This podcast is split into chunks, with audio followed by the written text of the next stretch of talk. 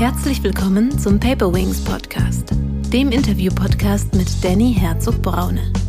Danny hilft Führungskräften wirksamer zu führen, als Führungskräftetrainer, Visualisierungsexperte und Sparingspartner. Wie kann ich jetzt, ohne mein bestehendes Setting komplett zu verändern, ein bisschen die Zukunft antizipieren? Bring das, was dich ausmacht in deine Zukunft, oftmals anders, als du vorher dachtest. Ne? Und das ist das Entscheidende. Herzlich willkommen, liebe Zuhörerinnen und Zuhörer, zu einer neuen Paperwings Podcast Folge. Heute geht es um das Thema, was ist Live Design? Als Kreativitätsexperten habe ich den Autoren Professor Dr. Sebastian Kernbach eingeladen. Wer ist er? Professor Dr. Sebastian Kernbach gründete 2018 das Live Design Lab an der Universität St. Gallen nachdem er von einem Forschungs- und Lehraufenthalt an der Stanford University zurückkehrte, wo er neben seiner Lehr- und Forschungstätigkeit im Bereich Kreativität unter anderem mit Professor Bill Burnett und seinem Team in Design Your Life zusammenarbeitete und in ihrer Methode geschult wurde.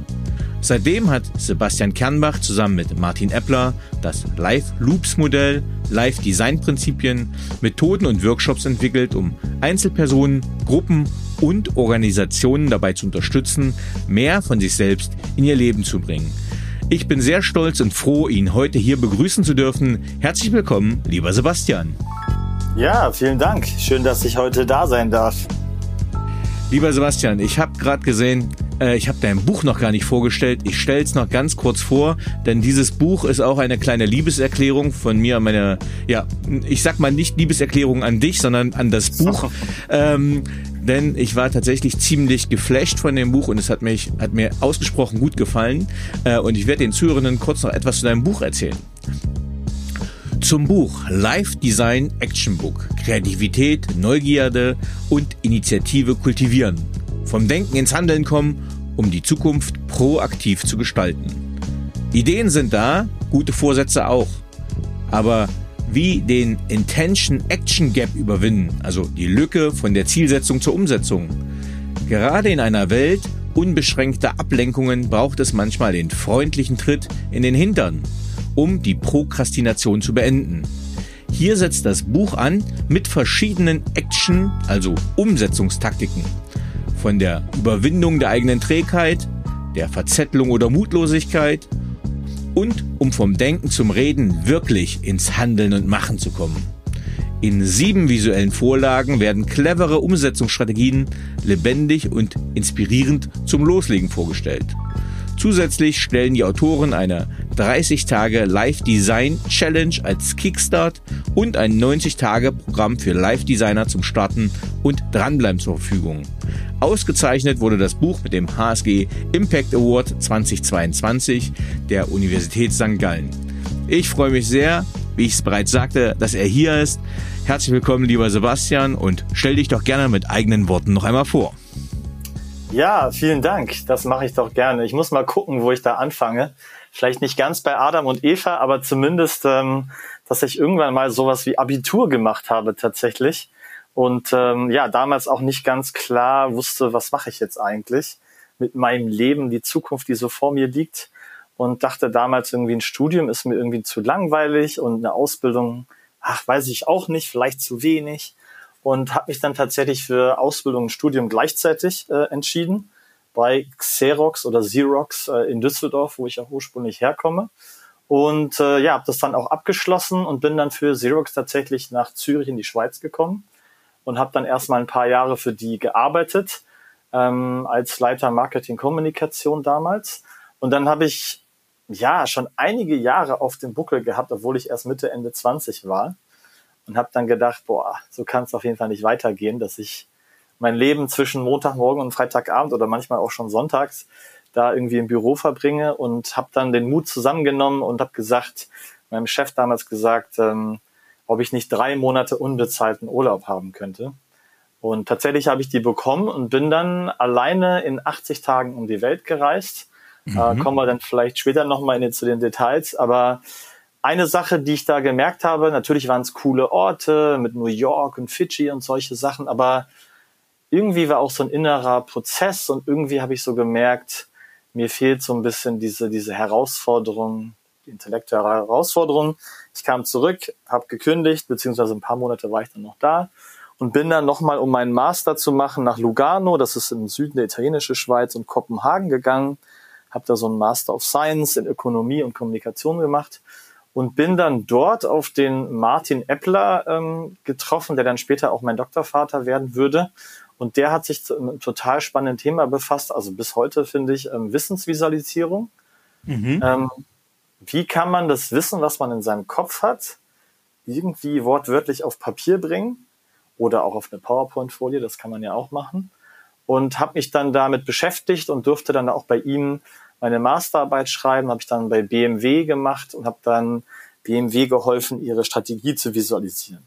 Mhm. Und wir konnten dann auch zeigen, das war auch die Idee von BMW damals, die haben gesagt, wir zeigen unseren Mitarbeitern immer nur PowerPoints und da hört sowieso keiner zu und, und verstehen tun sie es auch nicht und, und die Strategie leben machen sie auch nicht. Lass uns mal gucken, ob wir das mit Visualisierung besser machen können.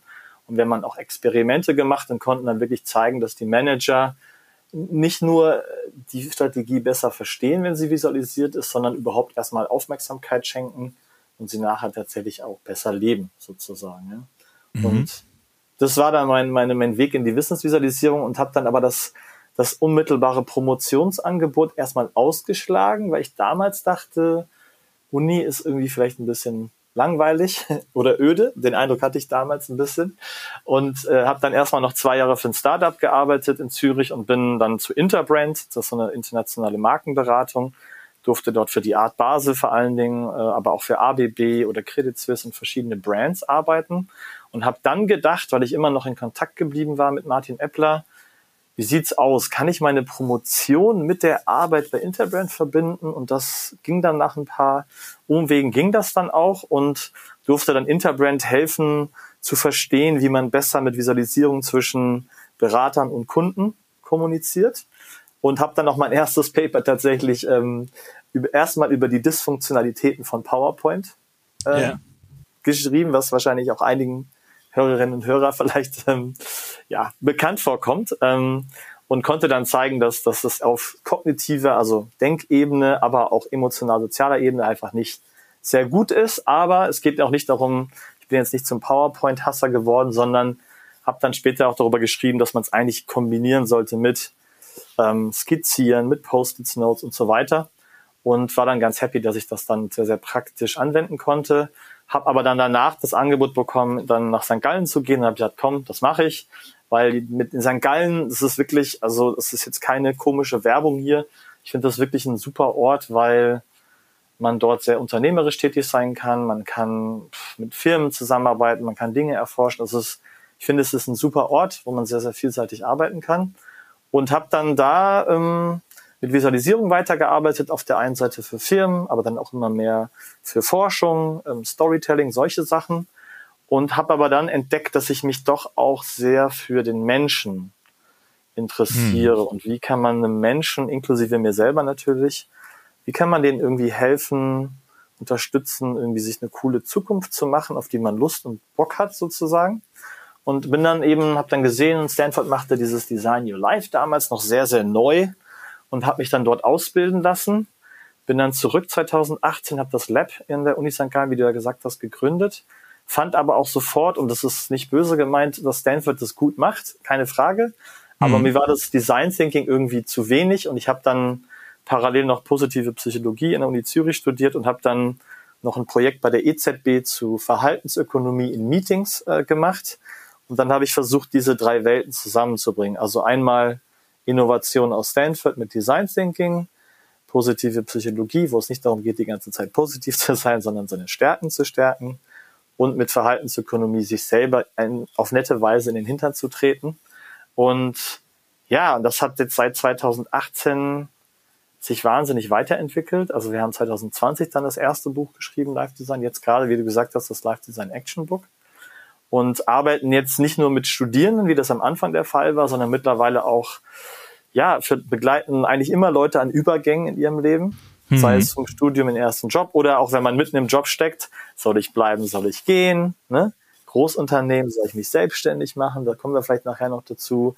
Aber auch der Übergang von Arbeit in ähm, Rente sozusagen oder, oder Pensionierung. Und wie kann man das besser gestalten? Da arbeiten wir auch mittlerweile mit dem World Demographic Forum zusammen. Aber ich will da jetzt nicht zu weit, äh, zu sehr ausarten. Aber so ist es eigentlich gekommen und so bin ich heute als Professor für Design und Kreativität an der Uni St. Gallen, auch weiterhin in Stanford als Fellow und auch in Südafrika an der African Doctor Academy. Und ich freue mich, dass wir Dinge entwickeln können, die wir dann manchmal in diesen Büchern auch zusammenbringen, aber natürlich auch versuchen, darum haben wir den Impact Award gewonnen, den einzelnen Menschen, aber auch Organisationen der Gesellschaft zu helfen. Und ich denke, dass wir damit Live Design gerade am Anfang stehen und dass das mit Sicherheit den nächsten Jahren noch weiter ausbauen wird. Ich hoffe, das war jetzt nicht zu, nicht zu crazy sozusagen von der Vorstellung her. Äh, nee, für mich, für mich überhaupt nicht, weil ähm, ich bin ganz stark in Resonanz gegangen. Ich bin schon einfach mit eurem Buch ganz stark in Resonanz gegangen und äh, ich gehe jetzt nicht bei jedem Podcast so euphorisch in jedes Buch hinein, ähm, aber deine Ausführungen haben mir gezeigt, warum, äh, war, warum ich da so stark positiv reagiere. Denn äh, also ich habe meine, meine meine Management oder meine Masterarbeit habe ich über Wissensmanagement geschrieben. Ah. Ähm, ich habe die Firma Paper Wings Consulting gegründet mit vor allem Design Thinking Ansätzen, auch darum der Logo mit dem Papierflieger, der so ein Trial and Error Objekt Prototyp quasi äh, per Funktion ist. Ähm, ja. Ich hatte letztens hier auch Nico Rose äh, im Podcast zum Thema mhm. positive Psychologie, weil ich mich als Coach natürlich mit diesem Thema ganz viel beschäftige. Ähm, du hast in diesem Buch auch mal wirklich das Individuum, das den Menschen in den Mittelpunkt gestellt, was für mich natürlich als Coach ganz stark ist. Und von daher ist das für mich ähm, die Konvergenz, sage ich mal, ganz vieler Themen, mit denen ich mich immer beschäftige und die das wirklich mal gestalterisch auf einen Top-Level gebracht haben äh, also Wissenschaft, Kreativität, Design und aktuelle Themen wirklich verbunden hat, äh, warum ich dieses Buch tatsächlich so überaus gelungen finde. Ähm, und, und das ist im Schäfer-Pöschel Verlag äh, veröffentlicht worden, also für die, die das gerne mal suchen wollten. Ähm, ja, also deswegen wirklich einfach mal so ein Shoutout von mir. So, jetzt habe ich ganz viel Lobeshymne und Werbeblock gemacht, äh, aber besten Gewissens. Ähm, und da wird mich aber interessieren, was, was treibt dich denn überhaupt an oder was motiviert dich dazu? Ja, ist eine gute Frage. Das werde ich auch manchmal oder oft von meinen Studenten oder auch von Executives gefragt. Wie sieht das denn bei Ihnen aus, sozusagen? Ne? Mhm. Und tatsächlich ist es so, ich glaube tatsächlich auch, dass es meine er Erlebnisse im Großunternehmen, im, im Startup, im Kleinunternehmen waren, in, in der Beratung waren, dass, dass man tatsächlich, tatsächlich sehr viel Zeit mit Arbeit verbringt in seinem Leben und dass mhm. man idealerweise schaut, dass es ja, dass, es, dass man möglichst viel von sich selber in sein Leben bringt und Leute auch darin unterstützt, weil das gar nicht so einfach ist. Es gibt ja auch diverse Studien, die zeigen, dass ähm, Leute ähm, gar nicht engaged sind bei der Arbeit zum Beispiel. Und meine Vision ist eigentlich wirklich, Leute darin zu unterstützen, rauszufinden, was macht mich aus. Das ist auch gar nicht so trivial. Was sind meine hm. Charakter- oder sogar Signaturstärken, was ich als Konzept schon mal sehr empfehlen würde. Und dann aber auch, und das ist das Entscheidende, wie bringe ich das, was mich ausmacht, in meine Zukunft? Und das muss nicht immer nur der Job sein, es kann sein, aber ich versuche immer den Leuten über so eine Art Portfolio der Zukunft, Portfolio von Aktivitäten ein bisschen differenzierter aufzuzeigen, was gibt's denn jetzt für Möglichkeiten? Ja, ist, vielleicht ist der Job, vielleicht ist es ein Nebenjob. Vielleicht ist es ein Side-Project oder ein Sidepreneurship, wie man heutzutage sagen würde. Mhm. Oder auch ein Hobby. Ähm, und das, das treibt mich persönlich an, ähm, dass ich da die Leute unterstützen möchte. Und mittlerweile auch, muss ich sagen, dass man das eben auf Individuumsebene macht. Das machen wir ja sehr unmittelbar. Aber auch versucht, ähm, in Unternehmen zum Beispiel auch zu helfen, dass das mehr äh, höher aufgehangen wird. Also wir arbeiten jetzt mit Unternehmen zusammen, die sagen zum Beispiel, ja, wir brauchen Live-Design, um die Leute besser auf ihre Pensionierung vorzubereiten. Mhm. Und wir arbeiten zum Beispiel jetzt daran, zu helfen, dass Unternehmen nicht nur dieses 100 auf 0 anbieten, ne, von Arbeit zu Nichtarbeit, und, oder sich jeder individuell seinen einzelnen Weg ähm, gestalten muss und per Zufall oder gute Kontakte, sondern dass wir institutionalisieren können im Unternehmen, wie man diesen Übergang besser gestalten kann, sozusagen. Mhm. Ganz kurze Frage. Also, ja. weil äh, es wird nämlich ganz oft, du hast ganz viele Anglizismen im Buch drin, ja, weil du natürlich ja. viel international unterwegs bist, aber ich kriege das als Feedback von meinen Zuhörern manchmal. Danny, äh, jetzt hast du eine Folge lang über OKRs gesprochen, hast aber nie gesagt, was OKRs sind. Deswegen äh, mache ich manchmal so, so einen kleinen Nachhaker und frage, jetzt reden wir ganz über Live-Design und wenn man das Buch anguckt, sieht man sehr viel Design, aber ähm, was ist denn mit Live-Design gemeint in der Übersetzung? Ja, also Live-Design heißt eigentlich wirklich die Kreativitätsmethode und, und, und Designmethode Design Thinking zu verwenden, um sich selber eine Zukunft zu gestalten. Mhm. Das ist Live Design. Ich designe mein Life, ich designe mein Leben sozusagen. Und das hat eben viel damit zu tun, was ist ein bisschen das, was ich gerade versucht habe anzu, anzusprechen. Ja, was heißt das denn jetzt überhaupt? Wie geht es? Und natürlich zu wissen, was macht mich aus, dann nehmen wir die positive Psychologie. Und dann aber, wie bringe ich das jetzt in die Zukunft? Einmal dieser Portfolio-Gedanke, den ich gerade beschrieben hatte. Das ist Live-Design. Und ich hoffe, Portfolio ist okay als Begriff. Ich glaube, das ja, kann man ja, ja auch auf Deutsch auch verwenden. Und dann aus dem Design Thinking diese Idee des, jetzt verwende ich wieder einen Anglizismus, aber des Prototypings oder ich würde mhm. auf Deutsch sagen, des, des Ausprobierens und Experimentierens, mhm. weil es wahnsinnig häufig passiert, dass Leute eine Idee in ihrem Kopf haben. Manchmal ist es so Sachen wie, ich will meine eigene Bar aufmachen, mein eigenes Restaurant oder heutzutage sagen viele, ich will mich selbstständig machen oder ich will was auch immer. Ne? Ich will Digital mhm. Nomad sein. Und ich glaube, was ganz wichtig ist im Live-Design, wenn wir das Design Thinking mit positiver Psychologie, Verhaltensökonomie äh, benutzen, ist, was auch immer du in dir hast, erstmal Wertschätzung dafür zu zeigen. Das mhm. ist cool. Weil ich erlebe so häufig gerade mit, also eigentlich ab, ab, ab zehn Jahren oder ab 20 Jahren und wenn man dann irgendwie 40, 50, 60 oder 70 ist, dann getraut man sich manchmal fast gar nicht mehr, das zu sagen, was man wirklich möchte, weil man Angst hat, ausgelacht zu werden. Hm. Deswegen ist eines ein Live-Design-Prinzip, ähm, dass wir statt Skepsis Empathie und Neugierde gegenüber den Wünschen von Menschen haben. Das heißt, wenn jemand bei mir im Kurs sitzt oder, oder auch woanders im Kurs sitzt und ich hatte jemand, der ist wie 65 gewesen und hat dann gesagt, ja, ich habe mich halt früher immer für Autos interessiert, aber so mit mit sieben Jahren, sage ich mal, ja, mit so kleinen hm. Matchbox-Autos, dann hinzugehen und zu sagen, hey, das ist mega cool, erzähl mir mehr davon. Hm. Ja? Und dem erstmal Raum zu geben. Und dann aber, und das ist das Entscheidende, und ich glaube, ich kann das jetzt in zwei Sachen dann zusammenbringen, weil ich will dich auch nicht zu voll quatschen. Ähm, was ist Live-Design? Wenn ich diesen Wunsch habe, im ersten Moment rauszufinden, was steckt eigentlich genau dahinter? Und das hoffe ich auch im Dialog, also nicht alleine hinsitzen zu Hause und nachdenken, sondern im Dialog rausfinden über empathisches Zuhören, ja, was heißt jetzt eigentlich das Auto für dich? Oder ich hatte kürzlich eine Managerin, die hat gesagt, ich wollte schon immer meine eigene Farm haben mit vielen Tieren. Hm. Und dann kannst du ja auch sagen, kannst du sie auslachen, sagen, was du Farm, du bist Senior Managerin bei Versicherung XY, das gibt's doch nicht, sondern nein, das ist cool, erzähl mir mehr, also wir finden es raus. Hm. Und dann, und dann der zweite, und das ist der zweite wichtige Aspekt von Live Design, ist eben dieses Ausprobieren und nach Möglichkeit dann eben nicht zu sagen, okay, ich kündige meinen Job und mache eine Farm auf, ja, ähm, das ist aus vielen Gründen nicht sehr von Vorteil, sondern zu sagen, wie kann ich jetzt ohne mein bestehendes Setting komplett zu verändern, ein bisschen die Zukunft antizipieren, ein bisschen ausprobieren, wie wäre das denn, eine Farm zu haben, sozusagen.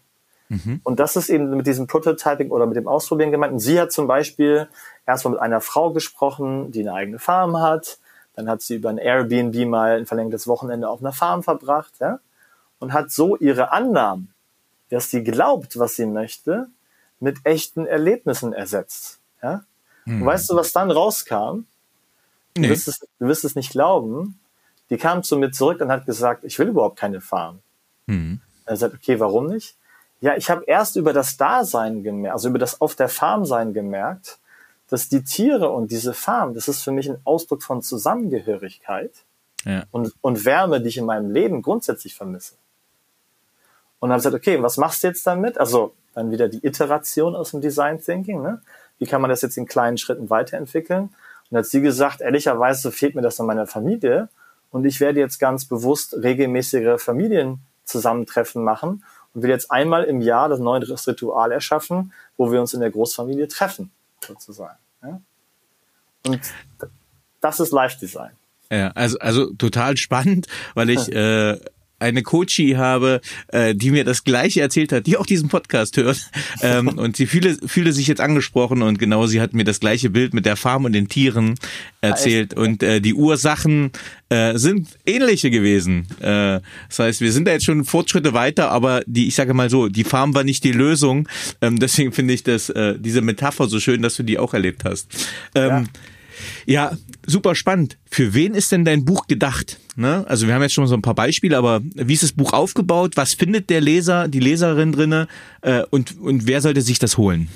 Ja, also das Live Design Action Book, was jetzt ganz neu rausgekommen ist, ist natürlich eigentlich für jede Person, die Lust hat, ein bisschen mehr oder ein bisschen besser ähm, Dinge umzusetzen, aber auch mehr im Frieden mit sich selber zu sein. Also auch wenn man Dinge nicht umsetzt oder selber denkt, man sei irgendwie was auch immer faul bequem, ähm, dieses Buch hilft einem auch besser zu verstehen, warum man so ist, wie man ist. Und es muss auch nicht immer heißen, dass man sofort was machen muss. Es geht ja darum, proaktiver im Leben zu sein. Und man kann aber auch proaktiv entscheiden, dass man nichts tut, sozusagen. Ja? Also ja. Proaktivität heißt jetzt nicht die ganze Zeit wild umherlaufen und tausend Dinge machen. Aber, und das war das Erstaunliche, wir hatten 2020 das erste Buch geschrieben, Live Design, und haben dann in den letzten zwei Jahren seit dem Buch gemerkt, es funktioniert super, aber wir kennen das ja, wir sind ja alle Menschen. Es gibt auch Momente, wo ich eine Idee habe, aber dann kommt der Alltag dazwischen, ich habe keine Zeit, ist nicht so wichtig und dann am Ende mache ich, setze ich die Idee halt doch nicht um, sozusagen. Und dann habe ich gedacht, okay, da müsste man doch eigentlich Leuten helfen und war dann, habe dann mich dann auf die Suche gemacht und habe dann diesen Intention Action Gap oder wie du gesagt hast, eben, dass man ein Ziel formuliert, aber vielleicht daraus nicht die nächsten Schritte ableitet, den habe ich dann so als, als wissenschaftliche ähm, Methode gefunden, war aber dann ganz überrascht, dass Methoden, um diesen, diesen, diese Kluft zu überspringen, dass die sehr verteilt waren in verschiedenen Fachgebieten, mhm. so dass dieses Buch jetzt als Wissenschaftler muss man ja auch versuchen, nicht zu angeberisch zu sein. Deswegen sage ich jetzt, dieses Buch ist ein Versuch, die bestehenden Methoden zusammenzubringen. Mhm. Und, und wir haben tatsächlich jetzt ähm, durch Umfragen gemerkt, dass es sieben Hauptgründe gibt, warum Leute nicht vom Denken ins Handeln kommen. Also sind zu faul, sind überfordert, ähm, haben keine Energie, sind müde, solche Dinge und haben diesen sieben Hauptgründen, warum Leute eben nicht in die Aktion kommen, sieben Strategien gegenübergestellt, die alle wissenschaftlich fundiert sind, aber extrem ähm, praxisorientiert und eigentlich das Buch soll eigentlich jedem Spaß machen und Lust machen, ähm, wirklich in die Action zu kommen. Man kann auch seine eigene Brille hier im Buch ausschneiden und sich aufsetzen, um mal mit einem anderen Blick aufs Leben oder auf das, auf das Thema zu gucken. Ja? Und es soll eigentlich die Leute dazu anregen, das, was sie ausmacht, in ihre Zukunft zu bringen. Deswegen haben wir, glaube ich, auch, ich weiß jetzt die Zahl nicht mehr auswendig, aber auf jeden Fall über 60 ähm, Vorlagen auch im Buch, die man dann auch als PDF runterladen kann und für sich selber oder als Coach oder ein Unternehmen verwenden kann.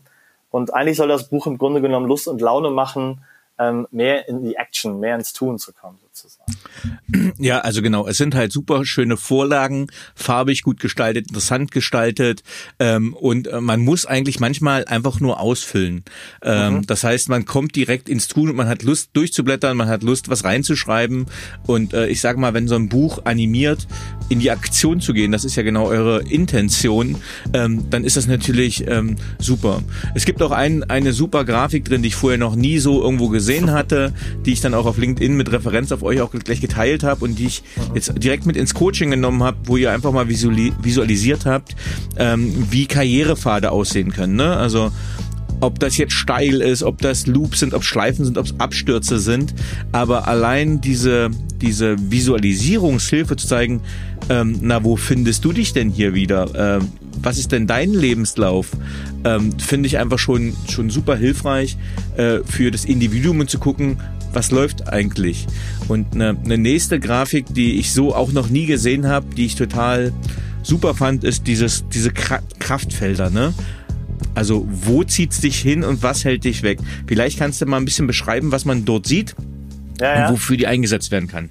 Ja, auf jeden Fall sehr gerne. Also das, die Kraftfelder ist eine coole äh, Methode, kommt eigentlich aus dem Change Management und wir haben sie aber auch für ja für jede Person, die wo es vor allen Dingen um Entscheidungen geht, hm. äh, gemacht. Und zwar ist es so, dass du eigentlich deine Entscheidung in die Mitte schreiben kannst oder oben drüber und du, du zum Beispiel hatten wir jemanden, der hat gesagt, ja, ich könnte jetzt befördert werden und ich müsste aber jetzt nach New York gehen, ne? oder hm. wo auch immer. Ne? Und dann haben wir gesagt, okay, jetzt stellen wir uns vor, du könntest nach New York gehen und dann würde man auf diesem äh, Kraftfelddiagramm sagen, okay, welche Kräfte ziehen dich denn nach New York? Was zieht dich denn dahin, dass du nach New York willst? Und das, das drückt man dann durch Pfeile aus, die nach rechts gehen. Und je nachdem, wie lang der Pfeil ist, desto stärker ist diese ziehende Kraft. Ja? Also vielleicht ist die größte Kraft, ich bin neugierig, ich will New York entdecken, das ist cool. Okay, das ist eine drei, das ist der größte Pfeil. Okay. Es macht sich auch noch gut auf dem CV, aber das ist gar nicht so wichtig, das ist nur eine Eins zum Beispiel. Ne? Mhm. Ähm, oder was auch immer sonst noch. Ich kann äh, endlich mal in Little Italy, was auch immer, die beste Pizza von Amerika essen, was auch immer, ist vielleicht eine zwei. Und dann aber auch, und das ist dann auch das Entscheidende, auf der linken Seite dann das Gleiche. Ähm, was sind die haltenden Kräfte? Also was hält mich denn davon ab, dahin zu gehen? Ja, vielleicht weniger Gehalt, vielleicht dann kommen eben auch andere Menschen ins Spiel. Ne? Wir hatten das tatsächlich bei einem bei jemandem im Coaching und der hat gesagt, ja, meine Partnerin, die will eigentlich hier in Europa bleiben. Und das war dann so die größte haltende Kraft sozusagen. Ja? Mhm. Und das ist äh, total spannend, weil wir sind ja als Menschen permanent überfordert. Wir haben immer ganz viele Informationen um uns herum.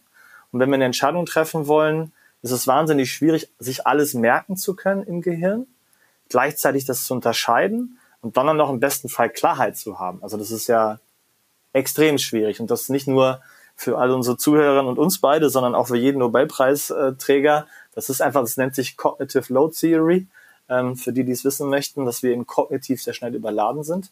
Und mhm. diese Visualisierung, die hilft mir dann, mein Gehirn ein bisschen freier zu bekommen, das vor mir zu sehen.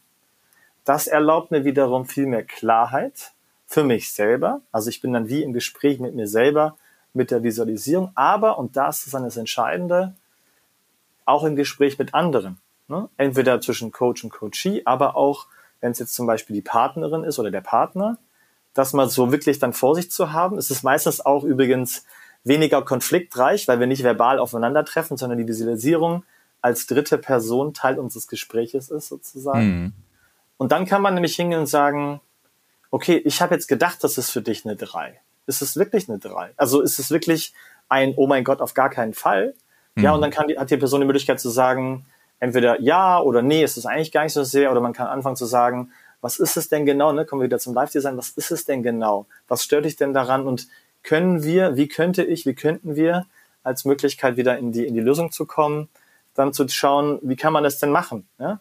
Und in diesem Fall war es zum Beispiel so, dass die äh, Partnerin, in dem Fall kann natürlich auch der Partner sein, die war sehr gut in Spanisch und, und Italienisch als Sprache mhm. und fühlte sich deswegen in Europa sehr zu Hause und hat dann irgendwie gedacht, in New York da kann ich die Sprache nicht einsetzen, ich muss Englisch lernen. Das habe ich doch gerade erst diese beiden Sprachen irgendwie so, dass ich damit auch arbeiten kann und Geld verdienen kann. Und dann war dieses Thema, okay, also es ist nicht grundsätzlich New York. Es geht darum, dass du Angst hast, deine Sprachen zu verlieren, mit dem Ergebnis, dass sie dann dem Arbeitgeber gefragt haben, wie können wir jetzt schauen, dass sie diese Sprachen nutzen kann. Und dann haben sie tatsächlich sowohl hobbymäßig, also so Salsa Club in New York, als auch Sprachschule dann geguckt, dass sie einen Wirkungsort für sich auch findet, wo sie diese Sprachen sowohl beruflich, aber auch außerberuflich einsetzen kann. Ja? Mhm. Und, und, das ist Live Design par excellence, weil wir nicht sagen, New York ja oder nein. Ja? als Menschen haben wir die Tendenz zu sagen, entweder oder. Gehen wir jetzt noch in New York oder gehen wir nicht? Sondern wir versuchen immer differenziert rauszufinden, Lass uns mal gucken, was ist hier eigentlich los mit New York? Was zieht dich oder was zieht uns? Was hält uns zurück? Und das, was uns vielleicht zurückhält, besser zu verstehen, um aufgrund dessen vielleicht eine andere Lösung und eine differenziertere Lösung zu schaffen, ähm, sodass dieses vermeintlich große, nein, ich will nicht nach New York, eigentlich dann doch kleiner wird und auch managebar wird sozusagen. Du hast ja auch geclustert äh, solche Blockaden und empfiehlst ja auch ein Blockaden-Tagebuch. Ähm, ja. Was gibt's denn für Blockaden, die uns an Sachen hindern? Ja, da gibt's eine ganze Reihe an Blockaden. Also eine, eine große Blockade ist, ist, sind, sind Umgebungsblockaden. Mhm. Und Umgebung meint, dass ich zum Beispiel Dinge nicht tue, weil meine physische, also meine, meine räumliche, aber auch soziale Umgebung mich nicht darin unterstützt. Also wenn ich zum Beispiel im Büro bin und ich äußere mal irgendwie lass uns das doch mal anders machen. und alle sagen sofort oder einige sagen sofort, ach, man bringt doch sowieso nichts, ne?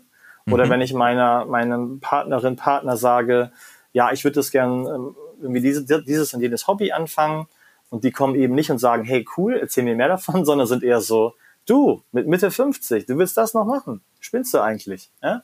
Also, mhm. das könnte eine Blockade sein oder natürlich auch umgebungsbezogene Blockade, und das sind wir uns oftmals gar nicht bewusst, ähm, ist auch die Familie oder das Land, in dem wir aufwachsen. Ja? Ja, also wir kriegen ja auch viel mit Deutschland zum Beispiel ist ja, was Fehlertoleranz angeht, auf dem vorletzten Platz auf dieser Welt. Ja. Ähm, schlechter ist nur noch Singapur. Ähm, also in Bezug auf Fehlertoleranz, was natürlich super ist, wenn man Nanotechnologie macht, dann ist das toll, ja, weil mhm. da braucht es ganz viel äh, oder ganz wenig äh, Toleranz für Fehler. Aber wenn es darum geht, das Leben zu gestalten, wäre das wichtiger. Und wenn dann, wenn man dann zum Beispiel in Deutschland sagt, äh, Schuster bleibt bei deinen Leisten oder ähm, zuerst die Arbeit, dann das Vergnügen, dann können das halt zum Beispiel auch Blockaden sein, ähm, die einen davon abhalten, sich selber vielleicht anders in die Zukunft zu bringen, als das bisher der Fall war sozusagen. Würde ich, würde ich gerne mal ganz kurz unterstreichen. Ich habe die ja. Woche äh, ein Seminar zu moderner Führung bei der Bundeswehr gehabt und mhm. da ging es um moderne Führung und natürlich ist Fehlerkultur da auch ein Thema gewesen, weil man sagt von Innovation und du kommst ja nun auch Richtung Stanford, du kennst ja dieses amerikanische Wesen, ne, die mhm. lassen auch, also die sind ja da deutlich öffner, was Fehlerkultur äh, oder Scheitern und Scheitern ist bei denen ja nichts Negatives im Gegensatz zum Deutschen, wo das ja schon was Desaströses hat, aber die haben auch ganz klar gesagt, ne, wenn du einen Fehler halt irgendwie machst, auch in der Karriere bei der Bundeswehr, das, das lässt sich halt nicht mehr los. Ne? Also es gibt da keine positive Scheiternkultur. Das heißt, du hast eine erhebliche kulturelle Blockade, was man dann natürlich auch in der Innovationsfähigkeit von Organisationen sieht. Ne? Absolut, absolut. Also da ist man, ja, wie soll ich sagen? Also wenn ich jetzt sage Opfer seiner Vergangenheit, klingt das ein bisschen sehr passiv. Aber ich glaube, es ist wichtig, ähm, und das machen wir ja auch in den, in den Workshops zum Beispiel, sich zu bewusst zu machen, äh, welche Stimmen, ja, welche inneren Stimmen, ähm, die ja, jede innere Stimme war mal eine externe Stimme, ja. Mhm. Äh, und, und welche, welche habe ich jetzt in mir aus der Vergangenheit, die, die förderlich ist für mein Vorhaben und welche ist vielleicht nicht so förderlich und ähm, wie kann ich damit besser umgehen? Das ist äh, ein Riesenthema und ich glaube, es ist im Buch auch das größte Kapitel, ähm, der Umgang mit den inneren Stimmen, ja? mhm. weil das doch die meisten davon abhält, tatsächlich ähm, Dinge neu anzufangen sozusagen. Mich, mich würde noch reizen ein etwas ähm, eine komplexere Fragestellung. Und zwar habt ihr ja das Live-Loops-Modell. Ähm, das ist visualisiert natürlich äh, viel leichter verständlich, aber da das auch so ein, so ein Kern ausmacht, äh, würde ich dich quasi mal um deine deskriptiven Fähigkeiten bemühen. Ähm, das Ganze vielleicht mal äh, zu beschreiben, weil ich das schon sehr anschaulich und wichtig finde. Ja, ja, sehr gerne. Also das ähm, ist eigentlich basiert auf dem sogenannten Unendlichkeitsmodell in der Innovation. Mhm. Und das, wir verwenden das Unendlichkeitszeichen. Wer das nicht kennt, das ist wie eine Acht, die quasi auf der Seite liegt. Ja? Also eine Acht, die irgendwie äh, sich hingelegt hat. Und so dass wir quasi links ähm, einen Kreis haben und rechts einen Kreis haben und die so ineinander übergehen.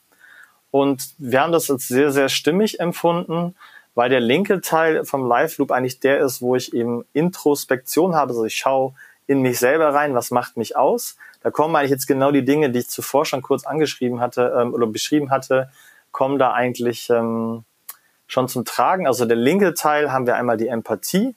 Das heißt, da wollen wir mit Neugierde und Empathie zulassen, besser verstehen, was sind meine Wünsche, aber auch Herausforderungen. Ja, also mhm. das ist ein Teil vom linken Teil wenn ich dann vielleicht, ähm, wir machen, ich mache immer ganz gerne als, ähm, als Aufwärmübung zum Beispiel, mache ich immer ganz gerne so, wie könnte ich zum Beispiel Live-Design im Kleinen machen? Und da geht es immer darum, wie könnte ich meine Morgenroutine anders gestalten? Ja? Mhm. Weil manchmal ist es ein bisschen abstrakt, Zukunft, Karriere, irgendwann, irgendwie.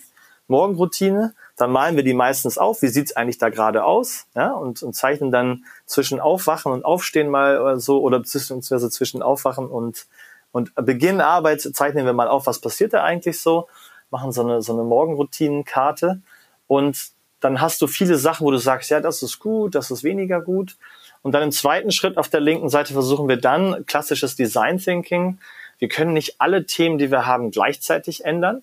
So klassisches Neujahrsproblem. Ne? Ich habe tausend Wünsche. Ne? Im Februar sind 92 Prozent aller Neujahrsversätze vergessen. Mhm. Und wir versuchen dann über die Problemformulierung, wie könnte ich zum Beispiel dann zu sagen, wenn mich jetzt mein Handy am Morgen nervt, dann sage ich, wie könnte ich besser morgens mit dem Handy umgehen zum Beispiel. Ja? Und würde dann im dritten, letzten Schritt auf der linken Seite noch vom Loop dann in die Ideengenerierung gehen und erst natürlich viele Ideen generieren und nachher dann mich auf ein paar äh, fokussieren sozusagen, sodass der linke Teil des Loops, ich hoffe, das ist jetzt nicht zu kompliziert, aber der linke Teil des Loops sehr im Kopf stattfindet. Ich verstehe, was die Situation ist, ich generiere Ideen und dann mhm. ist der Übergang nach rechts und der rechte Teil ist dann nicht kopfgesteuert, sondern sehr aktionsgetrieben.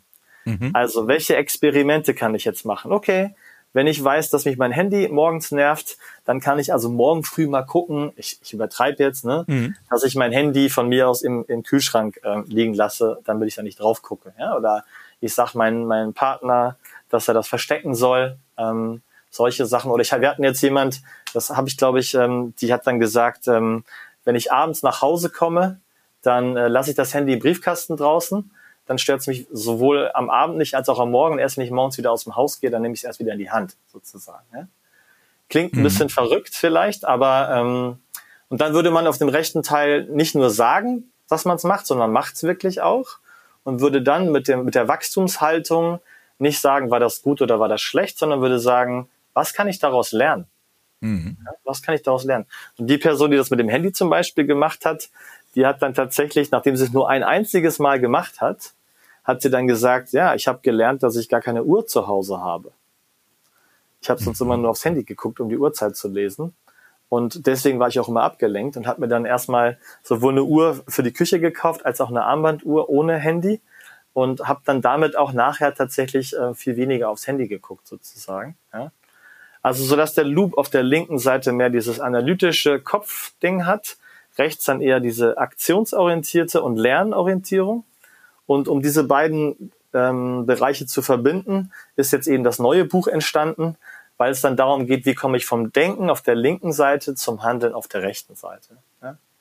Und das versucht dann diese beiden Welten zusammenzubringen und zu helfen, falls es mal hakt oder falls man mal blockiert ist. Und das ist übrigens, falls jetzt jemand zuhören sollte, der sagt, ja, ähm, ähm, ich, bei mir ist das so, aber ist ja auch irgendwie doof ich kann nur jedem, jeder Person auf dieser Welt sagen, wer das Gefühl hat, dass man nicht immer die Dinge, die man machen möchte, macht, ist es absolut normal. Es gibt Studien, die zeigen, dass 98 Prozent der Weltbevölkerung schon mal prokrastiniert hat. So, ja. Mhm. Das heißt, wenn du mir mal jemanden sagen kannst, der das noch nie gemacht hat, die Person würde ich gerne mal sprechen. So. Ja? das, ja. die zwei Prozent. Also ich bin auch großer großer Meister im Coaching, das anzusprechen und in Workshops, äh, aber selber habe ich eine ordentliche To-Do-Liste, äh, wo ich ganz fleißig am Prokrastinieren bin. Ähm, okay, Sebastian, vielen Dank für die Antwort. Ähm, ihr, ich habe ja schon einleitend gesagt, ihr habt ein 90-Tage-Programm in vier Phasen aufgeschrieben. Äh, wie ist zu der Idee gekommen und was beinhaltet das 90-Tage-Programm? Ja, also ähm, das ist tatsächlich ein Thema, zu dem ich ständig angesprochen wurde, also sowohl in Kursen als auch per E-Mail oder eben auf der livedesignlab.ch auf der Webseite vom Lab, dass Leute geschrieben haben, hey, ich finde das voll cool, ich habe das Buch gekauft, wie kann ich jetzt anfangen, sozusagen. Mhm. Und da war scheinbar der Wunsch danach, irgendwo das ein bisschen strukturierter anzugehen. Und ich habe dann, wie gesagt, wieder den Versuch gewagt, ähm, ein sogenanntes 90-Tage-Programm auf die Beine zu stellen. Und also ähm, ich habe es ja selber eigentlich schon schon mal gemacht sozusagen mit Freunden, bevor ich überhaupt das Lab gegründet hatte. Da habe ich mal im Eigenversuch so ein so ein dreimonatiges Programm gemacht. Und ähm, ja, das nimmt die Leute eigentlich wirklich an die Hand. Fängt auch damit an, wie viele Leute sollten das sein? Sollen das Leute sein, die ich kenne oder vielleicht weniger kenne? Ähm, in welchem Abstand macht man das? Ähm, und dann gehen wir eigentlich ähm, den, den Live-Loop durch. Wir machen erst Live-Design im Kleinen mit einer Morgenroutine zum Beispiel, dass man ein bisschen warm wird. Und dann äh, gehen wir vom, zum Live-Design ins Große über, wo es dann um die Stärken geht und wie man die Stärken in seine Zukunft einbringen kann. Ähm, und dann tatsächlich auch dann, wenn man sagt, okay, ich habe es jetzt im Kleinen und im Großen gemacht, ähm, was ist, wenn ich aber trotzdem ins Stocken gerate? Und da hilft dann das Programm, sein eigenes Action-Portfolio zu gestalten. Also welche der Prinzipien ähm, helfen mir am meisten? Und abschließend äh, laden wir dann die Leute auch ein, also und das, das, da wäre ich auch sehr froh, falls es jemand macht ähm, für sich und das stimmig findet, äh, mich, mir auch gerne Bescheid zu geben, weil wir dann sagen, ja, jetzt mit dem, mit dem Wissen von Live Design kannst du dein eigenes Manifest schreiben. Hm. Das habe ich sogar eine Vorlage gemacht, dass man es einfach draufschreibt, ausschneidet und an die Wand hängt, ja. Ähm, oder sogar einen eigenen, eigenes Portfolio zu machen. Und ja, wir versuchen wirklich die, die Leute zu befähigen, ähm, dass sie es auch eigenständig machen können, sozusagen. Das war der Hintergedanke auf Basis vieler Anfragen, die wir bekommen haben. Ja. Super. Und äh, ihr habt ja auch tatsächlich diesen QR-Code äh, ja, im Buch ja, nochmal, wo man sich die Vorlagen runterladen kann zum Ausdrucken. Äh, das ist äh, mega cool und mega hilfreich. Ähm, wie bringt ihr die Leute vom Denken ins Handeln? Ja, wie bringen wir sie vom Denken ins Handeln? Also ich glaube, es geht einmal erstmal dazu, darum, den Leuten zu verstehen zu geben, dass es völlig okay ist mhm. und, und Prokrastination an sich auch erstmal gar nicht schlecht ist. Ähm, soll auch da nicht in so eine komische Hetzerei zu kommen und, und, und, und Aktionsmaßnahmen, äh, die irgendwie ja einfach gehetzt sind ähm, und versuchen eigentlich den Leuten das zu verstehen, auch an verschiedenen Momenten, in denen sie im Leben sind. Ja? Also wenn ich jetzt jemanden habe, der zum Beispiel ähm, sei es jetzt in der Schule ist und sagt, okay, soll ich jetzt eine Ausbildung machen, soll ich ein Studium machen sozusagen, dass wir dann hingehen und sagen, ja, woran liegt's denn eigentlich bei dir? Lass uns doch mal jetzt besser verstehen. Hast du, hast du vielleicht eine Angst? Das ist eine innere Stimme zum Beispiel. Bist du völlig überfordert äh, in, diesem, in diesem Thema? Ähm, oder gibt's andere Gründe? Bist du einfach erschöpft? Und auf Basis dieser Erkenntnis und auch hier wieder genauer rauszufinden, warum, warum komme ich denn nicht dazu, dann eben Strategien zu entwickeln und das den Leuten eben an verschiedenen Momenten im Leben sozusagen zu helfen, ja. Ja, du hast am Anfang, hast du schon mal gesagt, ihr macht das fürs World Demographic Forum. Mhm. Was, was, wo verstehst du da deinen Auftrag? Ja, wir versuchen mit dem World Demographic Forum ähm, arbeiten wir zusammen, weil wir feststellen, dass Menschen in Phasen im Leben, die besonders wichtig und herausfordernd sind, nämlich an Übergängen im Leben, eigentlich ein bisschen alleingelassen werden. Hm. Und im World Demographic Forum kümmern wir uns vor allen Dingen über den Übergang von Arbeit in die Pensionierung. Aber wir arbeiten auch mit der Career Relaunch Konferenz äh, in St. Gallen zusammen, wo man es darum geht, wenn man in Mutterschaft, Vaterschaft war oder sich um einen Familienangehörigen gekümmert hat, dann hat man ja auch einen Übergang und geht zurück mhm. von vielleicht Nichtarbeit wieder zurück in Arbeit. Ne?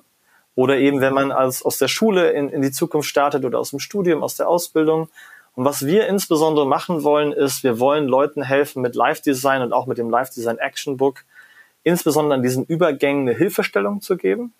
Und wir wollen zusammen mit dem World Demographic Forum und auch der UN, wollen wir in Zukunft das viel besser institutionalisieren mhm. auch Leistungen im Rahmen einer Bundesagentur für Arbeit anzubieten, Leute wirklich auch zu unterstützen.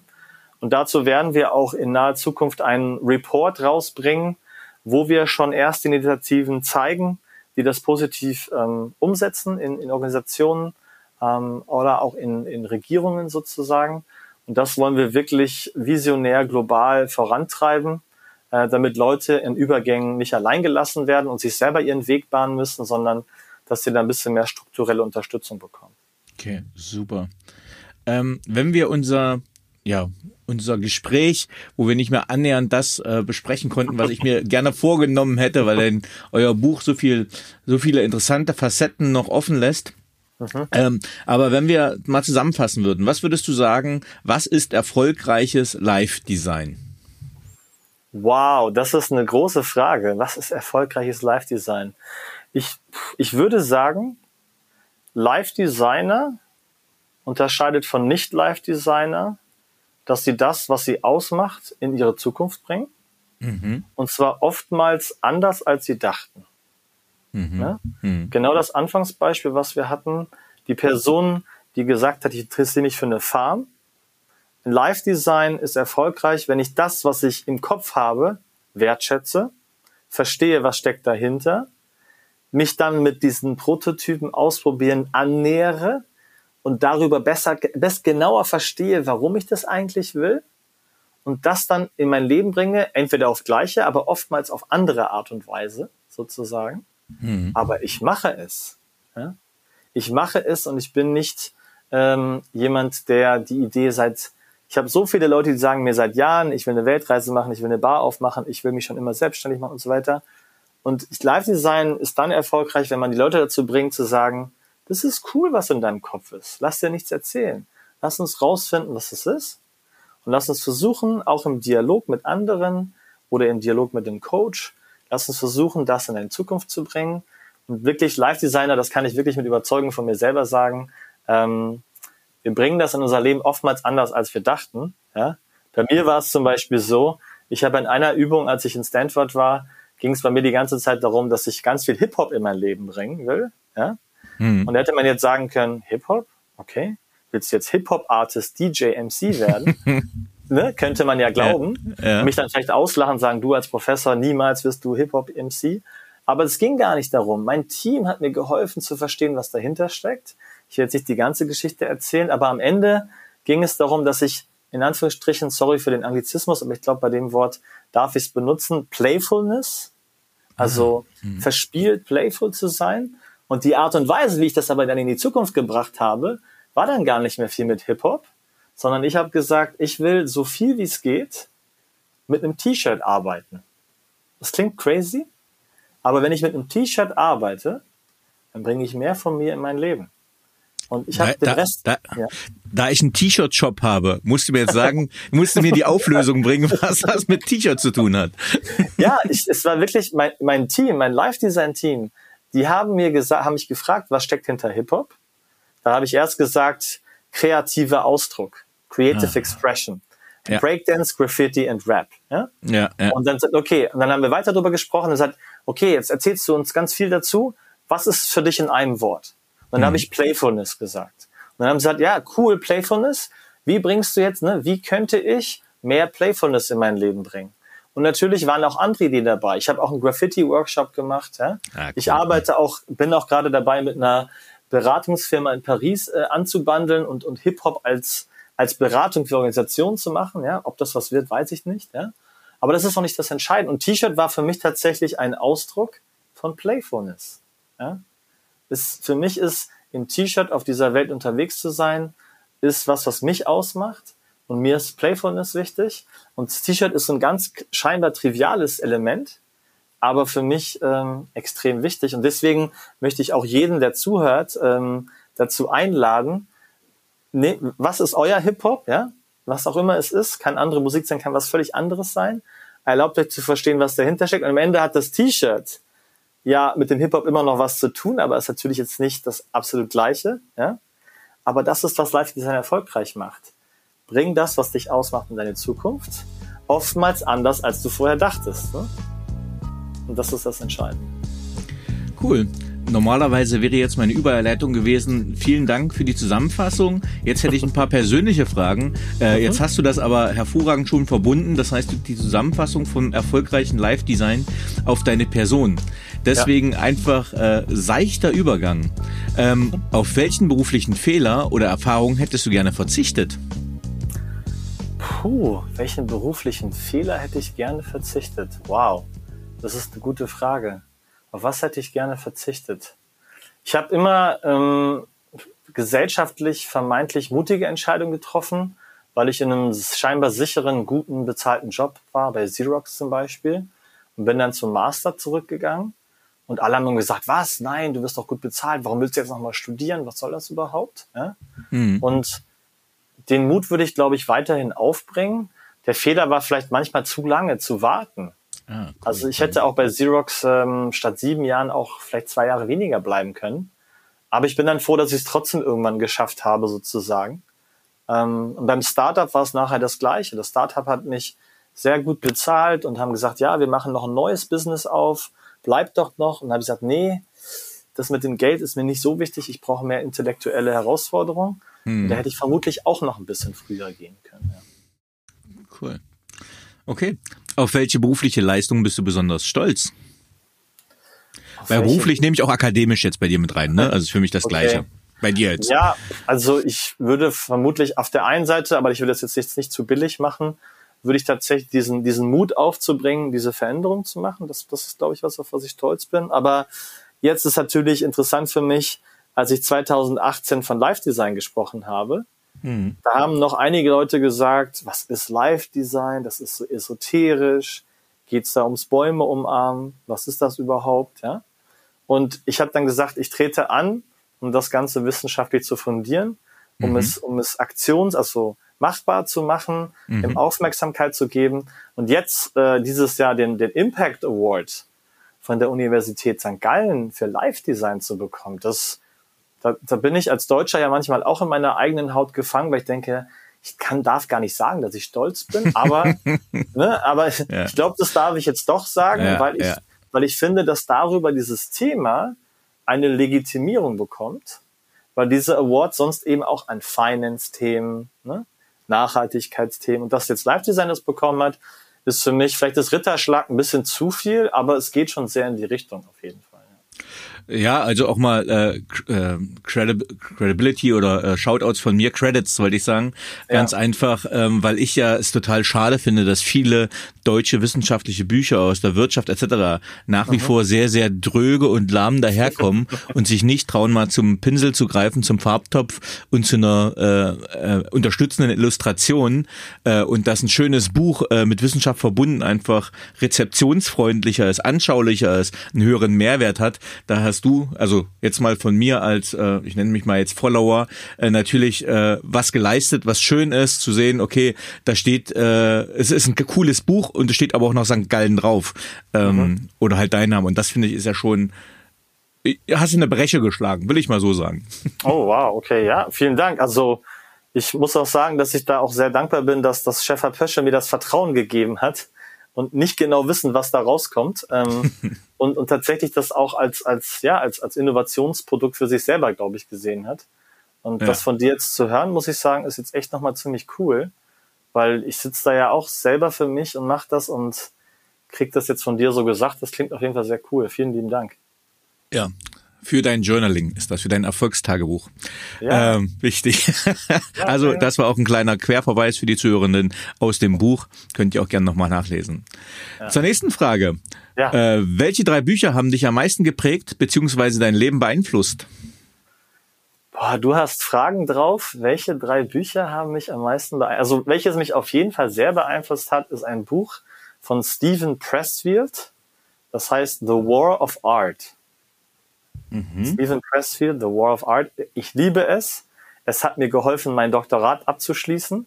Und ich finde es so gut, und ich mache das jetzt nicht aus, aus, aus ähm, Promotion-Gründen oder so, aber ich habe tatsächlich die, die Kernerkenntnisse des Buches auch ins Live-Design-Action-Buch übertragen, ähm, weil er in diesem Buch vom Amateur und vom Professional ähm, spricht. Und dass man zum Beispiel, wenn man ein Projekt hat, dass der Amateur zum Beispiel denkt, irgendwann muss es doch funktionieren. Irgendwann muss es doch von alleine gehen. Ja? Und der Professional weiß, du wirst jeden Tag deine Zweifel haben. Du wirst jeden Tag Ängste haben, was auch immer es ist. Und es ist einfach ein Teil des Prozesses, dass du dich jeden Tag wieder aufs Neue dazu überreden musst, sozusagen. Ja? Mhm. Weil ich diesen Denkfehler vorher hatte, immer dachte, ja, irgendwann muss das dann mal von alleine flowen. Und das ist nur einer von vielen Komponenten. Also The War of Art ähm, finde ich sehr, sehr spannend. Ähm, was finde ich noch spannend? Ich bin großer Hermann Hesse-Fan. Mhm. Und ich liebe, Hermann Hesse hat in der Nähe von Lugano in Montagnola äh, die, die, die zweite Lebenshälfte verbracht, ist auch dort verstorben. Es gibt eine ganz tolle Buchreihe, die fasst ähm, einzelne Zitate zusammen von Hermann Hesse, die er völlig zum Teil bekannt, aber unbekannten Leute, die ihm einfach Briefe nach Montagnola geschickt haben, mhm. den hat er geantwortet in seiner zweiten Lebenshälfte. Und aus diesen Briefen sind zu einzelnen Themen ähm, verschiedene Zitate zusammengesammelt. Und es gibt ein Buch aus dieser Serie, ich glaube, es gibt sechs, sechs verschiedene. Und ein Buch heißt Ermutigungen. Mhm. Ermutigung, es ist ein absoluter Traum. Also das kann ich jedem empfehlen. Ich glaube, das kostet auch nur sechs Euro oder sowas. Ja? Also das finde ich ähm, wirklich absolut perfekt.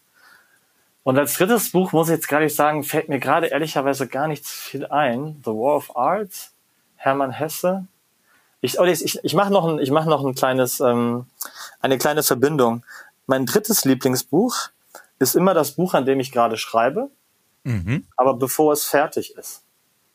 Denn Aha. wenn ich an einem Buch schreibe, habe ich immer Probleme, mich zu motivieren, jeden Tag dran zu bleiben. Das geht ja über, es geht ja über Monate. Ne? Ja. Ja. Auch am Wochenende. Und ich denke mir so, oh mein Gott, ja. Was mache ich dann? Ich nehme mir ein Buch, was die gleiche Größe haben wird wie das Buch, was ich gerade ah. schreibe. Ja. Ich lasse mir vom Grafiker das, das ein, ein, ein Cover schon mal ausdrucken, ja. klebe es oben drauf, dass es so aussieht, als wäre es schon fertig. Und das ist kein Witz. Das liegt jeden Tag, ist kein Witz, ich habe ganz viele Fotos davon gemacht, liegt jeden Tag auf meinem Schreibtisch neben mir und ich gucke es an und denke mir immer, wenn du das Ding in die Hand nimmst und das irgendeinem Freund, Freundin, Familie, ähm, sonstigen Geschäftskollegen gibst, mit welchem Gefühl willst du das geben und was muss drinstehen, damit du ein gutes Gefühl hast? Ah, cool. Und das treibt mich an, auch über Monate hinweg, zum Teil sieben Tage oder acht Tage pro Woche ähm, tatsächlich zu schreiben. Ja. Das nehme ich mit. Ich habe nämlich ein Buch auf der Festplatte liegen, das ist zu 98 Prozent fertig, ein Sketchnote-Übungsbuch.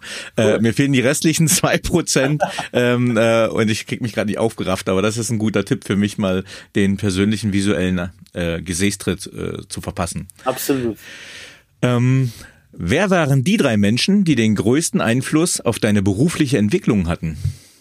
Wow, mein Gott, das sind echt gute Fragen, muss ich sagen für meine eigene Introspektion. Wer sind drei Leute in meinem beruflichen? Als erstes fällt mir lustigerweise ein, ich war bei Xerox in Deutschland, hatte als 19-Jähriger direkt mit einem riesen globalen Projektteam zu tun und hatte damals einen Kollegen, der hieß Tony Seaford, den wird keiner kennen, aber der war bei Xerox UK. Und der hat mich damals so ein bisschen unter seine Fittiche genommen als Mentor. Und der hat mir geholfen, strukturierter zu denken und vor allem strukturierter in Meetings zu reden. Ja? Mhm. Ähm, da war ich damals doch noch immer so sehr detailverliebt und habe mich da zum Teil verloren. Und wenn du dann in einem Conference Call damals noch ähm, mit ganz vielen Amerikanern und, und global warst, dann musstest du auf den Punkt sprechen. Und der hat mich damals wirklich, was das angeht, sehr geprägt. Und ich denke immer noch heute an ihn. Also es ist jetzt schon einige Jahre her. Mhm. Also das war eine sehr frühe Prägung. Und dann hat mich weiter geprägt der Jürgen Häusler, Jürgen Häusler ist der Chairman von Interbrand in Europa gewesen und er war auch einer meiner Doktorväter sozusagen. Und ich wurde zum Teil bei Interbrand, weil ich das scheinbar nicht so schlecht gemacht hatte, wurden wir immer, immer mehr so Kunden zugewiesen. Mhm. Aber es hat mich davon abgehalten, meine Forschung voranzubringen. Mhm. Irgendwann hat er mir gesagt, du Sebastian, du kannst den Rest deines Lebens noch Kunden betreuen. Mhm. Aber die Forschung, das Doktorat, das musst du jetzt abschließen. Mhm. Ja? Und das hat mich extrem geprägt. Und zu guter Letzt, und das ist, das ist vermutlich eine meiner größten Inspirationen, ist ähm, tatsächlich mein Co-Autor, der Martin Eppler, der mich damals schon in der Masterarbeit betreut hat, mich dann als Doktorvater betreut hat und wir heute, ja, ich würde sagen, fast auf Augenhöhe sozusagen zusammenarbeiten.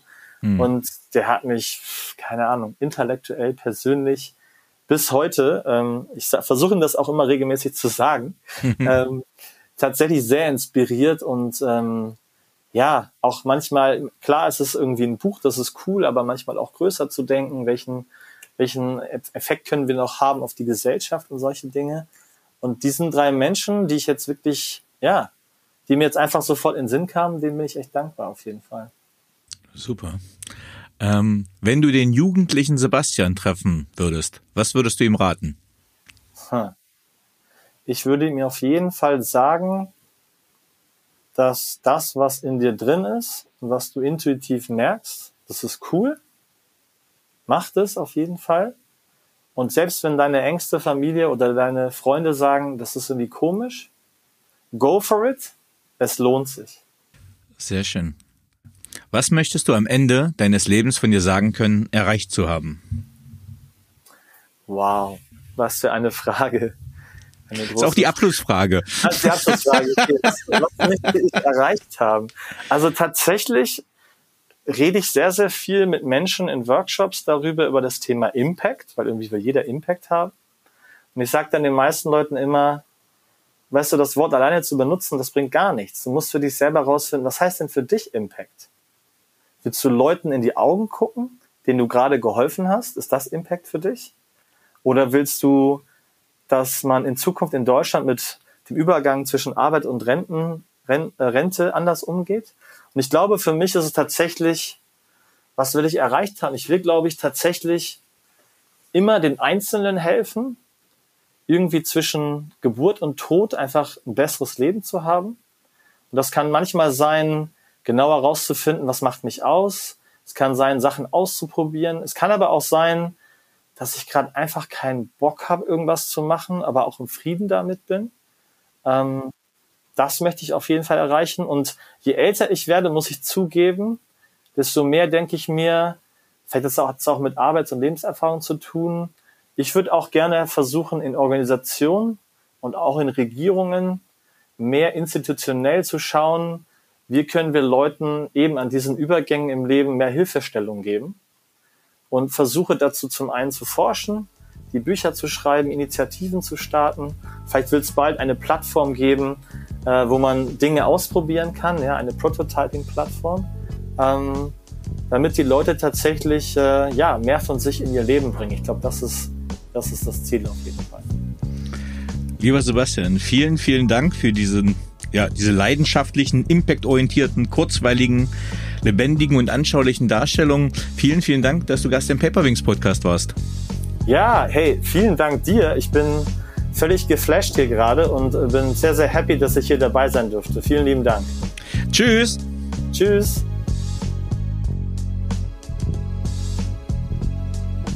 So, liebe Zuhörerinnen und Zuhörer, ich hoffe, Ihnen hat dieser Podcast gefallen. Wenn er Ihnen gefallen hat, hinterlassen Sie gerne ein Abo, eine positive Bewertung und empfehlen Sie diesen Podcast weiter. Bleiben Sie gesund. Mit besten Grüßen, Ihr Danny Herzog Braune.